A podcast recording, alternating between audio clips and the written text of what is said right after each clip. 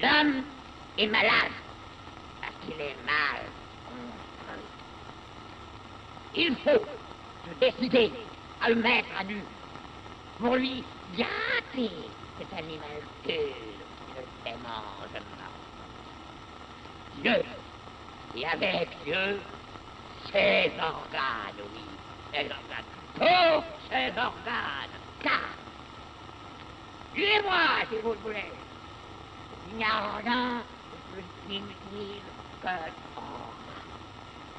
E aí galera, tudo bom com vocês? Por aqui tá tudo tranquilo. Vocês estão ouvindo Para Acabar com o Juízo, episódio 143, terceira temporada ou terceiro capítulo do Antiédipo. Hoje vai ser um episódio sucinto porque tô meio atrasado para almoçar. A comida tá até lá no fogão, mas vou dar uma esquentadinha depois de gravar aqui esse episódio. Então, sem mais delongas, espero que vocês estejam bem, tendo aquele commitment, aquele compromisso esperto que é o nosso. Por exemplo, agora é meio-dia 22, um horário péssimo para gravar, né? O horário já, já devia ter almoçado há muito tempo. Vamos até meio-dia e 42. 20 minutinhos. Eu não lembro onde a gente está, deixa eu abrir o livro aqui. Ver onde o marca-página parou. Bom, legal. O marca-página parou aqui na página 258, na verdade a gente foi até 259 no encontro passado mas eu vou reler a entrada do o começo do 3.6.3, né, do parágrafo A Produção Asiática. Vamos ver aqui, é extenso esse parágrafo. Eu acho que dá para levar ele hoje e talvez entrar no 3.6.4. Vamos embora. Uh, começa assim, né, entre aspas, eles chegam como destino, surgem com a rapidez do raio, demasiado terríveis, muito repentinos. Né? Mais uma vez a menção ao. Opa, deixa eu descer aqui a cadeira. Menção à genealogia da moral do Nietzsche. Né? É que a morte do sistema primitivo vem sempre de fora e a história das contingências e dos encontros. Não é uma história.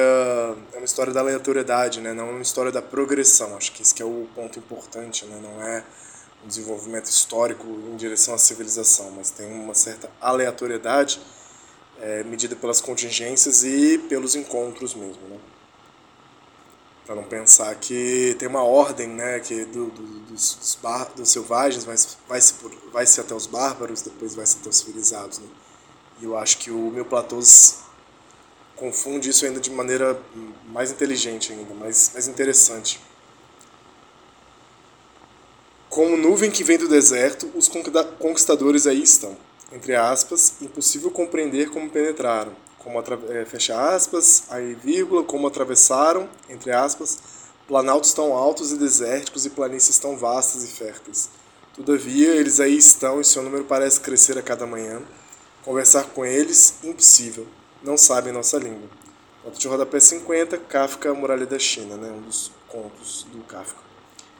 Mas esta morte, que vem de fora, é também a que ascendia de dentro, a irredutibilidade de dois pontos. A irredutibilidade geral da aliança, a filiação, a independência dos grupos de aliança, a maneira como serviam de elemento condutor às relações econômicas e políticas, o sistema primitivo das posições sociais, o mecanismo da mais-valia, tudo isso já esboçava formações despóticas e ordens de castas. Que é isso aqui que a gente entra na, no regime, na máquina despótica, né? essa formação despótica e as ordens das castas as funções muito mais inscritas e burocratizadas, né, muito mais autônomas em relação aos corpos. Então, uma pista que já havia ali né, na irredutibilidade geral da aliança filiação, né, a aliança é, irredutivelmente. Irredutibilidade geral. Não se reduzia, né, não se pode reduzir a aliança filiação. Estou entendendo também? Posso estar errado, mas uma certa independência e primazia da aliança, né? ou uma dependência da aliança em relação à filiação, né? não sei, uma não podendo, essa disparidade entre as duas, né, que está lá no, na máquina territorial, a independência dos grupos de aliança, que eles vão crescendo na dimensão da independência com relação à prole, com relação à filiação, né, e aí podem adquirir um acúmulo de poder, é sempre está sempre em risco, né, essa dimensão de uma aliança ganhar um grande acúmulo de poder, isso se cristalizar, isso se estratificar. A maneira como serviam de elemento condutor às relações econômicas e políticas, o sistema primitivo das posições sociais, o mecanismo da mais-valia. Tudo isso só esboçava formações despóticas e ordens de caças. Ainda estava sempre na ordem do esboço. Né? Eu gosto muito, pelo menos no que eu tenho estudado agora, né, do, de como a Rita Laura Segata ela fala, fala sobre o patriarcado né, e fala sobre sistema sexo-gênero como raiz das relações de poder e das relações hierárquicas, mas ela vai especificar o que o Deleuze e Guattari colocam como máquina primitiva, ela vai especificar um patriarcado de baixa intensidade, né, que tem toda uma política dos limites para não constituir essa burocratização despótica das castas, né, mas já há uma certa diferença de poder, já há diferença de posição. Aí ela vai colocar né, uma diferença dual e não binária, né, que a gente começa a abrir para um binarismo, né, a partir dessa representação, desse acúmulo de poder, dessa significação, etc. Opa, eu escarrado aqui. Caralho. Tá saindo a sinusite. Peço desculpas aí a escarrada ao vivo. E como distinguir o modo pelo qual a comunidade primitiva suspeita de suas próprias instituições de chefia? Ai, que legal conjura ou estrangula a imagem do déspota possível que ela secretaria em seu seio, do modo como amarra o símbolo, tornado irrisório de um antigo déspota que se impunha há muito tempo de fora. Vou repetir porque é isso, né? essa, essa política do limite essa política da não concentração do poder. Né? Como distinguir o modo pelo qual a comunidade primitiva suspeita de suas próprias instituições de chefia? conjura ou estrangula a imagem do déspota possível que ela secretaria em seu seio, ponto, né? E como que se diferencia do modo como amarra o símbolo, tornado irrisório, de um antigo déspota que se impunha há muito tempo de fora. Como que se distingue isso? Nem sempre é fácil saber se se trata de uma comunidade primitiva que reprime uma tendência endógena ou de uma que tenta reencontrar-se bem ou mal após uma terrível aventura exógena. Pronto, aqui estão explicando muito bem esse limite que eu estava discutindo com o Guilherme, né, uns quatro episódios atrás. Nem sempre é fácil saber se se trata de uma comunidade primitiva que reprime uma tendência endógena de acúmulo de poder e de despotismo, ou de uma, uma que, ou de uma que tenta reencontrar-se bem ou mal após uma terrível aventura exógena, né, uma grande seca, uma grande crise, uma grande indução do, do xamã, do pajé ou do líder espiritual em direção a uma terra prometida sem sucesso, né? O jogo das alianças é ambíguo. Estaremos ainda aquém da nova aliança, ou já para além e como que caídos num aquém residual e transformado. Então isso aqui é bem interessante, né? Eles sempre colocam a aliança antes da filiação. A filiação é dependente da aliança de alguma forma, né? Desculpa. É isso, a filiação é dependente da aliança política. Antes de ser pai e filho, há uma política né, que estabelece esses nomes dos corpos. Mas esse jogo das alianças que eles dão primazia, olha só, é ambíguo. A política é ambígua de alguma maneira. Estaremos ainda quem da nova aliança ou já para além e como que caídos num aquém residual transformado. Questão anexa, dois pontos. O que é a feudalidade? Isso aqui o editor esqueceu de tirar, né? Porque como que se dá provavelmente esse jogo da aliança e da filiação no, no campo da feudalidade, né? Porque também tem isso, né? classicamente tem, tem um estudo marxiano, né, marxista, marxiano, sobre as relações feudais, né, as relações políticas e ideológicas feudais. E eles pulam né, no antiédipo. No Mil Platôs eles voltam tanto. Eles vão do modelo primitivo ao modelo asiático e já vão direto para os impérios e vão direto para pro, os civilizados, né, para o capitalismo. E a feudalidade, onde fica isso? Né? Eu tenho, eu tenho lembrança vaga que no meu platô eles discutem um pouco mais a feudalidade, mas também não é muito não é muito aprofundado, né? Eles ficam muito na coisa do nomadismo, dos, dos metalúrgicos itinerantes, né? Desses que espalham o filo maquínico da, da, das armas, mas das ferramentas também. Essa aventura exógena né? dos nômades metalúrgicos. Mas aí fica a questão que o editor esqueceu de tirar, né? O que é feudalidade? Podemos somente assinalar o momento preciso da formação imperial como sendo o da nova aliança exógena, que não só substitui as antigas alianças, como faz numa relação com elas. Então, a definição que eles colocaram é uma certa indefinição, né, do que, que mas algumas pistas de como há a queda, a derrocada do sistema primitivo. mas que de qualquer forma o que se dá é quando você repara que há uma nova aliança que ao mesmo tempo não só substitui como faz uma relação com as velhas alianças, você tem um regime despótico. E esta nova aliança não é nem um tratado, nem um contrato. Porque o que é suprimido não é o antigo regime das alianças laterais e das filiações extensas, mas tão somente o seu caráter determinante. Elas subsistem mais ou menos modificadas, mais ou menos arranjadas, pelo grande paranoico, pois, ele forne... pois elas fornecem a matéria das mais-valia. A matéria da mais-valia continua sendo essa disparidade entre as alianças e as filiações. É disto que advém o caráter específico da produção asiática. As comunidades rurais autóctones substituem, continuam a produzir, desculpa, subsistem, continuam a produzir, a inscrever, a consumir. E o Estado só tende a ocupar-se com elas. Então é bem interessante, né? A distribuição geográfica dos territórios ela continua muito parecida. Né? Você vai ter ainda pequenas comunidades que vão. Acho que tem muito essa imagem né, do vilarejo que continua ali com suas intrigas, com seus, suas produções, suas inscrições, seus consumos, suas relações de inimizade contra os vilarejos, mas tudo isso passa por uma intermediação que não é mais só da ordem do código, mas do sobrecódigo. Né? E não passa mais sobre a ordem do território, mas de certa dimensão de reterritorialização, principalmente de, mas desterritorialização e reterritorialização é, por parte do déspota, né, nesse perverso que vai esquadrinhar.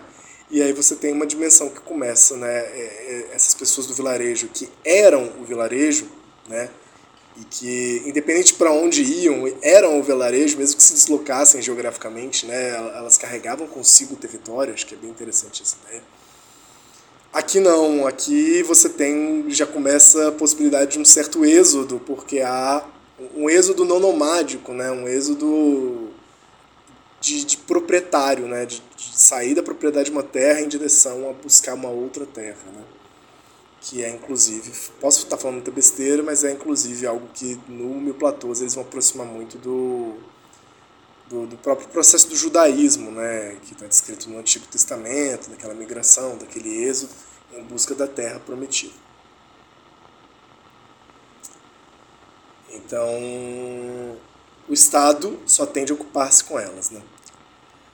As engrenagens da máquina da linhagem territorial subsistem, continuam existindo, mas são apenas peças trabalhadoras da máquina estatal. Os objetos, os órgãos, as pessoas e os grupos mantêm pelo menos uma parte de sua codificação intrínseca. É, vai manter sua espiritualidade, vai manter sua, sua crença, seu sistema de, de, de troca, seu sistema de inscrição, né? mas esses fluxos codificados do antigo regime acham-se sobrecodificados pela unidade transcendente que se apropria da mais-valia. Afinal, todos os fluxos desse modo de produção asiático eles correm em direção ao corpo do déspota, ao Estado, num esquema de pirâmide, né? O famoso esquema de pirâmide vem daí. Seguindo. A fome está apertando.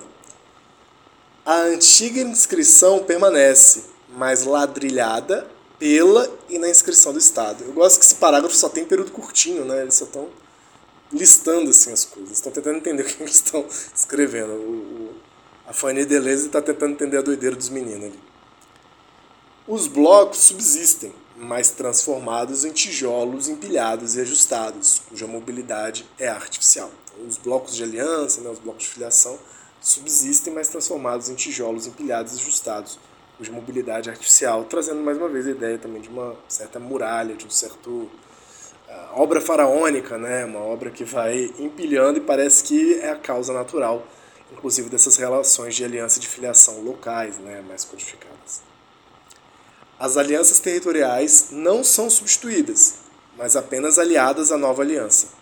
As filiações territoriais não são substituídas, mas somente afiliadas à filiação direta nesse sentido, a filiação direta é do déspota para com o Deus, provavelmente, né, dessa nova aliança, nesse sentido também.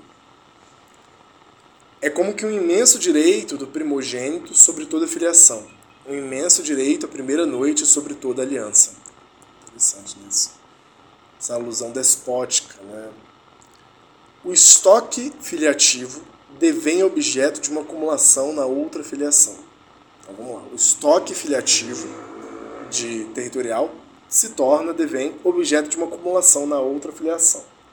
Essa filiação direta né, que ele tá falando eles estão falando. A dívida de aliança devém uma relação infinita de dívida né, na outra aliança. É infinitamente devedor ao déspota.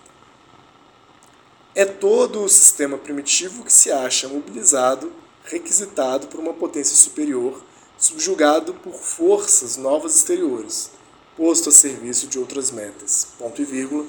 Isso é tão verdadeiro que, como dizia Nietzsche, o que denominamos evolução de uma coisa é, entre aspas, uma sucessão constante de fenômenos de sujeição mais ou menos violentos, mais ou menos independentes, sem esquecer as resistências que se erguem sem cessar, as tentativas de metamorfose que se operam para se unirem à defesa e à reação, enfim, os felizes resultados das ações em sentido contrário.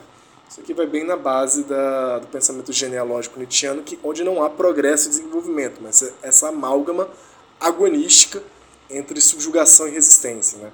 E aí você tem a máxima Foucaultiana que expressa muito bem essa lógica genealógica nietzschiana, que é só pode haver poder onde há resistência. O poder é muito mais relacional é, com algo, conjunto de forças né, que se distribuem e uma tenta contro controlar, não, né? uma tenta subjugar a outra, dominar a outra, mas que ela precisa exatamente dessa palavra, um jogo de tensão e de dominação. Não é pela extinção de uma força, não é pela extinção de uma de uma, de uma resistência, mas a manutenção dessa resistência, isso que é importante.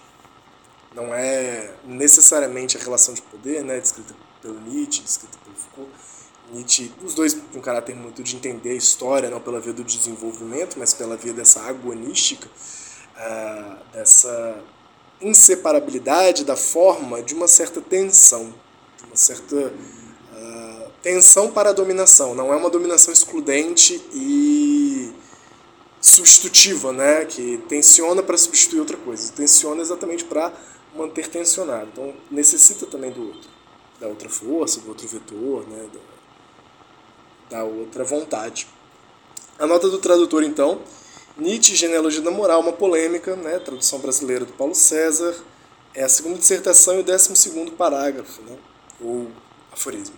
Entre aspas, Logo, o desenvolvimento de uma coisa, um uso, um órgão, é tudo menos o seu progressos em direção a uma meta. Menos ainda um progresso lógico e rápido, obtido com um dispêndio mínimo de forças. Mas sim a sucessão de processos de subjugamento que nela ocorrem, mais ou menos profundo, mais ou menos interdependentes, juntamente com as resistências que a cada vez encontram as metamorfoses tentadas com o fim da defesa, com o fim de defesa e reação e também os resultados de ação contrárias bem-sucedidas. Fecha aspas, né? Belíssimo trecho do Nietzsche. Já estava também muito bem trabalhado ali no Nietzsche a Filosofia do Deleuze. É só por fidelidade ao texto francês utilizados, utilizado pelos autores que mantém os encontros que se notam entre as duas versões. Obviamente, a tradução brasileira do texto nietzschiano é mais fiel ao texto original alemão. Que bom que você reconhece isso. A tradução nietzschiana do francês ela é meio esquisita. E o Deleuze, acho que ele é meio famoso por citar de cabeça, né? Ele vai citando de cabeça, confia demais no, no tato dele, na intuição dele. Será que a gente fecha um episódio mais curtinho?